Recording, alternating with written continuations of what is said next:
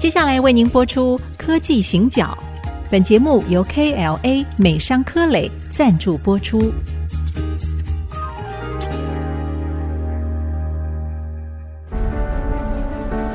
从区域情势、产业变迁到文化体验，娓娓道来全球供应链的故事。欢迎收听《科技行脚》。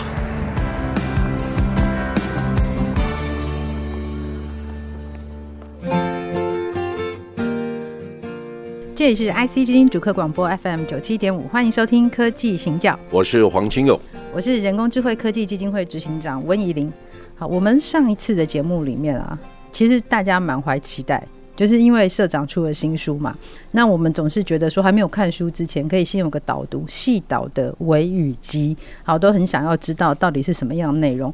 结果呢，我不知道上个礼拜大家听的时候有没有发现说，其实我们只谈了封面呐、啊，对，就是我们为什么是这样的名称？那其实其实呃，社长从就十本书，好，你在写了这十本书，然后在心理上是怎么样看待这件事哦？那我们今天就要把书翻开了。好，我们进来这个书，书翻开，通常我们看到的是目录。我觉得这本书的目录啊，跟之前的书不一样。嗯，就这个书的结构，前几本哈，例如说，呃，去年是东方之盾嘛，然后我们也看到了锻炼之后，再往前面是那个科技岛链，然后再往前面一些些呢是巧借东风。在社长的书里面，其实那个东西，或者我们说是亚洲跟亚洲以外的地区，它其实是有一个对比的。在过去的书都是这样。那这本书啊，好，我先剧透一下，如果大家都没有看过。社长之前的书，不用急着去把前面的全部买来，因为有些时候呢，如果你对这个产业，希望大家先买啊。哎，对我我的意思是没有没有还没讲完，先买新的这一本啊，因为这本是交大帮你出的，所以它其实是跟学生在讲课。那我觉得可能对于半导体的历史啊，或者是说对于整个台湾半导体产业发展比较不熟悉的人，他如果用这本书啊来入门，会是比较好的。那这个原因是因为这个结构跟过去不一样。好，这个结构呢，我在看这本的时候，我觉得它是一个贯穿时间轴跟空间轴的一个写法，是从台湾的视角出发，然后它其实贯穿了整个半导体的供应链，它整个的那个发展的重要的 milestone。那最后以一个对于未来的展望作结。那在作结的时候，我们就看到了一个叫做科技民族主义，好，这样的一个新的 term 出来。好，那但是我们先请教社长的是哦，为什么会是这样的结构，这样的转变？为什么？第一个，读书除了为了触类旁通。跟很多朋友在对话的时候，有一个心灵上定锚的基础之外，嗯，我想最重要就是说，对我们在企业界工作的人，我们必须知道我们所处的环境，包括你自己经营的策略、想法，需要有一个对比的基础。谢谢大家的支持跟赞美，哈，就是说，对我来讲，我常常告诉我自己，我不是英雄，我只是记录英雄事迹的一个文字工作者。我有机会看到这个世界的改变。我出生那一年正好是机体电路发明那一年。哦，你跟机体电路一样大。啊，对对对，所以 年纪不小了。是这个过程啊，我学到什么东西？上礼拜呢，我有一个晚宴，大概二十几位电子业的老板一起吃饭。坐在我隔壁的这位老板就说：“哇，清不完的库存，看不见的明天。”大家听懂了没有？清不完的库存是。看不见的明天，对，现在大家都很 worry，的确，这一波的不景气到底会影响多远多大？嗯，嗯，好，那我用这个问题来破题，就是我们来想一下，嗯、如何让你的心情不再惶惶不可终日，是因为你了解了整个时代的脉络，那么你就不会惶恐。是，我跟很多人讲过哈，半导体业不是被吓大的。对，为什么？因为半导体业成为一个产业的过程，都生于忧患。如果大家知道哈，Intel 是一九六八年成立的，Intel 的四零零四的 CPU 是一九九一年出现的，是一九七零年代哈，它其实是一个不好的年代。为什么？因为两次石油危机都在那个时候，全世界第一次真正感受到哈，或者从这个一九二九年大萧条之后，对，啊，或者战争之后，我们第一次感受到。经济也会这样不景气，或者是经济财富可以有这么大的变动，一九七零年代的两次石油危机给我们很大的教训。那我刚才谈到说，我跟基底电路同年，我跟以前在节目里面跟大家谈过哈，就是说我见过几位一九八零年出生创业的朋友，那他们告诉我说，他们出生的那一年前后三年，每一年台湾的新生儿是四十万人。那我也很好奇，我出生的那一年，台湾到底有多少人？然后生了几个人？嗯。结果我出生那一年是台湾只有一千零九万人，然后台湾的新生儿是四十一万六千人。那大家知道现在的新生儿不到十五万人，哎，对，一年对不对？一年不到，所以现在有两千三百多万人哦，是，就是比我当年出生的时候台湾的总人口一倍还多。对对。好，那问题来了，就我们这一代人出生然后念大学的时候，就面临石油危机，对台湾人更惨。为什么？我们跟日本断交，退出联合国。跟美国断交都在一九七零年代，就是政治最动荡的时候。然后我们用的劳力哈，就我们的前辈们哈，是大家如果老一辈人、长一辈人就可以看到那个影像哈，就是我们的前辈们，嗯，可能是到加工出口区当女工，然后骑着脚踏车哦，跟现在摩托车车阵一样离开加工出口区，然后回去做饭。所以我以前就跟那个大同的董事长林国英讲过，我说大同对台湾最大的贡献哈。不是做电锅，是你节省了每一位职业妇女半个小时的工作时间，哦、那个才是伟大。是做一个电锅算什么？所以你要从不同的角度去理解时代产品它对时代的意义。嗯，大同创办的那一年是一九一八年。那是第一次世界大战结束的那一年。那年还有什么事情？西班牙大流感，哦、对，刚好跟就是百年一遇啊。我们所谓百年一遇的 COVID-19，是就是在讲那个时候。然后我们开始去理解哈，一九七零年代对我们的意义是什么？是我们这一批人呢、啊，努力念书，因为竞争太激烈，婴儿潮嘛。嗯。那大部分的人呢、啊，书念得好，脑袋够聪明的，都跑去念台青交，想办法念理工科系。其实呢，目的只有一个。养家活口是啊，因为没有人知道，在一九八零年代大学毕业、研究所毕业以后，我们会面对什么样的情境。其实安稳啊，大家都是一个安稳，找个工作就好了，因为也没什么特别的机会嘛，啊可以安身立命就可以了。那我就说，刚才说到，我们很多前辈当女工，然后骑脚踏车上下班。哎，其实跟我们现在也蛮像的。我们是骑摩托车，我们进步了一点。没有，我们现在有 U bike，大家都变成骑脚踏车。哦，yes，因为我们是节能减碳啊，ESG 啊。对对。然后呢，一九七零年代的时候，你大概开始想象一下，台湾那时候经济的主力是加工出口区，是出口靠它。对。然后我问题来了，我们总不能老是靠劳动力赚钱吧？嗯。因为那个时代有很多劳动力。对。然后呢，政府就开始在想，能不能做一点改变？他也是穷则变。什么意思呢？加工出口区把它变成科学园区，就这样子吧。对，好，这是第一个事情。对，第二个事情就想啊，总是要尝试一下吧。然后就搞了一个 RCA，结果二十几个参与 RCA 计划的人，一大半都成了半导体业的创业始祖。哎，对。好，从 从胡定华、曹兴成这一批人，然后甚至到陈碧湾做 mask 做光照的，好，还有很多啦，做材料的，我就不说了哈。当初还有人是专门去学什么学封测，哎，好，他们在不同的领域里面，每个人被赋予不同的任务，嗯，好，这是一个很棒的计划。台湾就因为这样子，半导体萌芽了嘛。是，我在一九八五年回台湾，那一九八四年的时候啊，那个李国鼎接受 Bob Evans 的建议，那那时候是台湾行政院的科技顾问，嗯，啊，他说你们台湾中小企业多，收集产业资料不专业，你要不要找二十个年轻人做产业分析的工作？那我就是第一批那最最后一个最年轻的那一个，第二十位。对，然后呢，哎，我看到了产业的成长，嗯，我就看到半导体业，然后我又看到个人电脑业。大家回想一下哈，比较资深的前辈们，你们回想一下，一九八零年代的台湾，施振荣、苗丰祥这些人，天天在媒体上面谈个人电脑，是，然后小教授、小神通。就要谈这些事情，是。然后他们跟传教士一样，他们也不知道产业会变得什么样子，他们就在传递福音嘛。对。就是我在想说，半导体业跟个人电脑业都是英雄成群结队而来。是。我在想，我如果没有施振荣、苗丰祥这一些人，那我现在在干嘛？好，我可能也只是个 follower。嗯。好，基本上我们现在这个行业，我我我一直都很多人可能觉得我常常讲课，很喜欢讲，其实不是，我只是在认为说。这个时代改变的过程当中，我太幸运了。我只是见证人，嗯、我看到了他们的改变。嗯嗯、好，那我希望用另外一个角度跟大家分享，说我我所看到的世界。当你把台湾放到最小的时候，世界最大；当台湾在半导体业变成世界最大的时候，你反而要回过头来思考一下，我们在中间扮演什么样的角色？我们想告诉下一代什么东西？是。那这个产业的发展的过程，它对我们的企业经营的策略，比如说我我是深度研究台积电。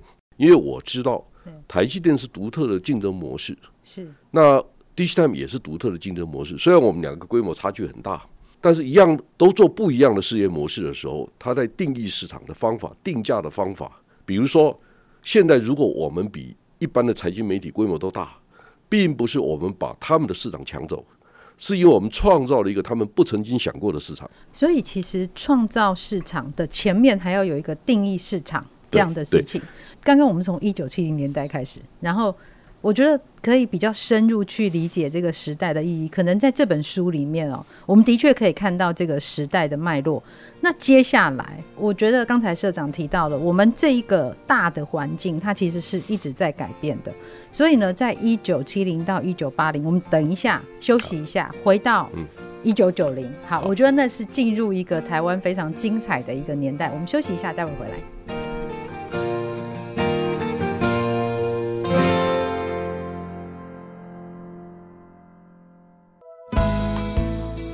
回到科技行脚，我是黄清勇，我是温怡玲。刚刚我们在前半段节目听到一九七零年代一直到一九八零年代，但是我忽然想到一件事，我今天话比较多一些啊，因为我怕那个半导体比较硬啊。没有了，其实是因为我有朋友啊，他就是固定，就是我们每一次节目早上他都要收听，然后后面还要听 podcast。然后他最近跟我许愿啊，他说有没有可能我们有一天呢、可以请那个黄社长啊跟我们坐在一起，然后大家一起喝茶聊天这样。然后我才忽然说哦，这个要许愿。他说真的，他那是他的人生的梦想之一。这样社长你有没有感动？我说可是好感动。我说可是社长常坐在我前面喝茶呢。对，其实露露，我打断你一下啊。我今天早上起来做了一件事情，我把我在中国的旅行的经验整理的十篇，我以前写的啦。是是。那我从北边的燕云十六州一直谈到稻城亚丁，谈到闽南寻根的经验哈。那我常常讲，我并不是真的要写我的游记，我只是想写我看到的世界。那这个世界呢，其实只是一个客观的环境。那您的朋友如果想喝茶，是，那我想有一天我们会透过 IC 基因邀请朋友，也许在新竹某一个地方喝茶，跟大家喝茶。Yes，Why not？我们请大家喝茶，好了，为什么不可以呢？哎、欸，我不能直接在广播节目上喊话，但是我现在应该已经是 帮他把心愿有没有往前迈了一大步，没问题。对对，我我是觉得做生意哈，是经营电台要赚钱。没有赚钱，他没办法维系。但是赚钱可以赚好的钱，是好。第二个，赚了钱以后可不可以花在正确的地方？嗯，我觉得那比较重要。好，像我常常到交大、清大讲课，我常常去新竹。那去讲课，坦白讲，学校给我的讲师费大概够我的油钱，应应该还够了，够了，应该还够。然后，但是薪水变成我公司要自己付。但重点不是这个哈，就是回过来想一下，就是说，如果你能够让一个 business 一个营运的计划，它可以正常运作，然后你可以聘用更多的员工，然后给员工好的待遇。如果我们都在想将本求利，我们事情一定做不好。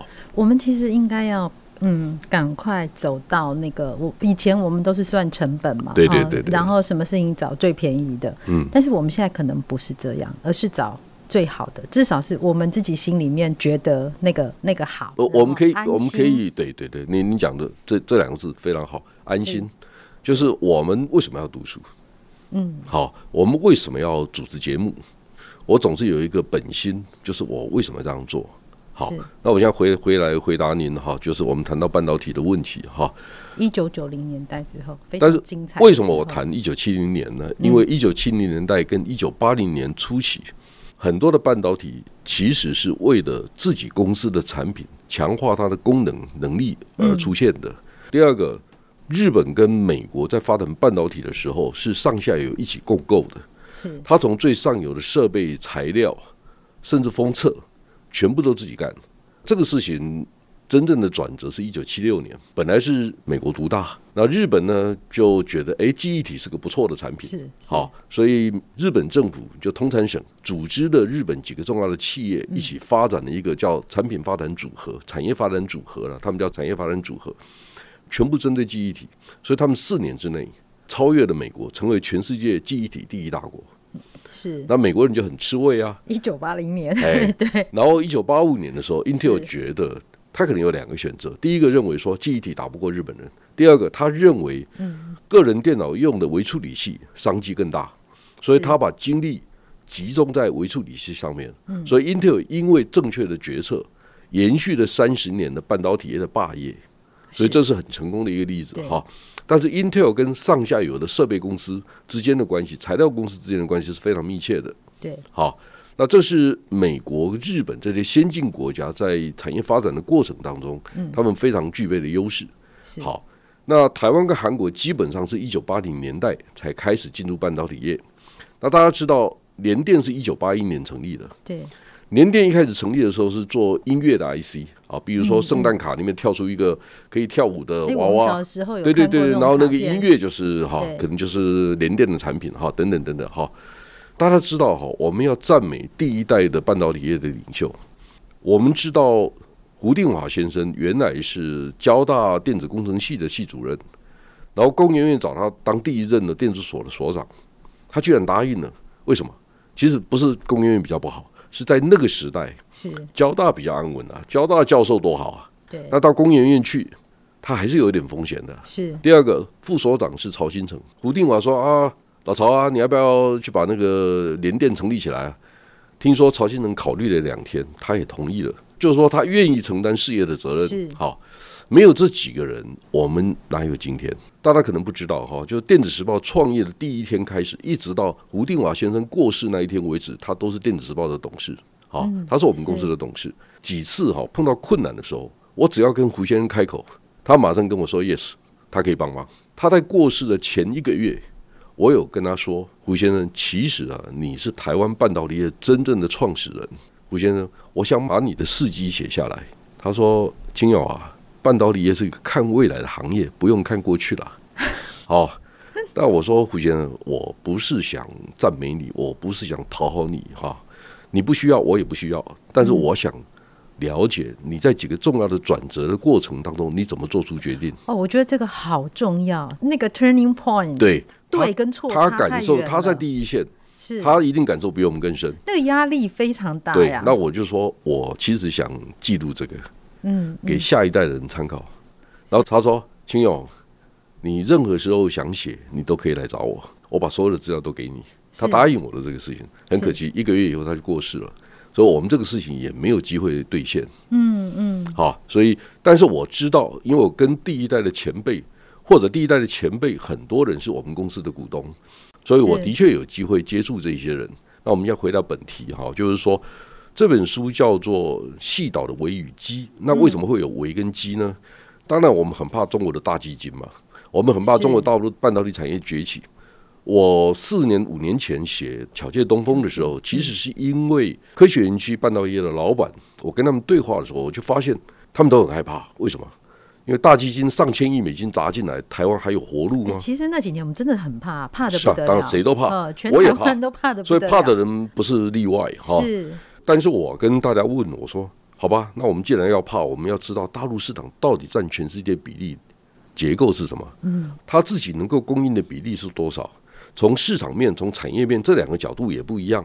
你有没有能力去理解这个事情？是好。第二个，韩国到底出口出口了多少到中国大陆去？台湾出口了多少？出口的产品哪些是我们自己的 IC 设计公司呢？或者是我们帮美国代工的呢？那个产业结构大家都搞不清楚，然后就一味的害怕，这个不是正确的。我们连人家长多大都不知道，对，真的不知道，真的不知道。哈，就像我讲的哈，我给自己的定位 always 是这个行业的观察者，我从不认为我是英雄。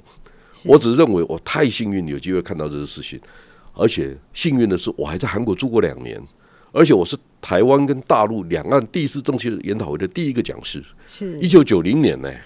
对，那个时候在北京饭店呢、欸，很小很小很小的那个时候，我一直怀疑你还没出生，真的。好，在那个时候，各位知道啊，现在到大陆去的讲师有几个人有机会站在北京饭店里面？很少了，嗯、很少，因为条件不对，时空条件不同。所以我在那时候见的人是谁呢？我见的是段永基、王之。哦，那是更更早一辈，更早一辈。我去讲课的时候，有一个人跑出来追我，中科院软件所的所长叫徐孔石，他们是追着我们的，是因为我拥有台湾最完整的资讯，所以他们都找我。嗯、是好。那我有机会看到这个时代的改变，我有机会知道，当大陆跟台湾都说我们去年半导体出口是一千五百多亿美金的时候，嗯，表面上的数字是一样的，背后的背景是完全不同的。是是。好，如果你是一般的经济学家，你可能读了三篇文章说啊，大陆也出口这么多，我们也出口这么多，他不会去理解结构。就是说，你如果是一个好的木匠，嗯，你绝对不是说我今天会拿锯子，你就可以是当木匠了。这两件事情。是。好，所以我们对于世界的了解，我们特别我们是台湾人，我们现在面对一个问题：中美贸易大战的背后其实是科技大战，是，然后科技大战的背后其实是半导体大战，对，因为只有半导体是不可或缺。这个时候，台湾拥有很棒的结构跟角色，嗯、那我们必须知道我们在市场端到底比例是多少，我们在产业端这两个是不一样的，对，你不能拿台积电的营业额除以市场。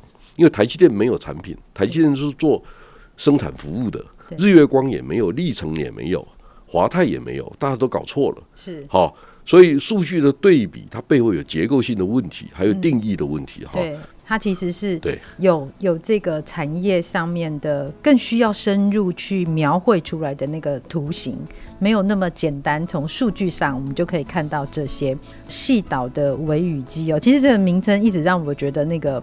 社长在谈的是祸福相依哦，但是我们今天只看到了大概这本书的第一页翻开来的目录的部分。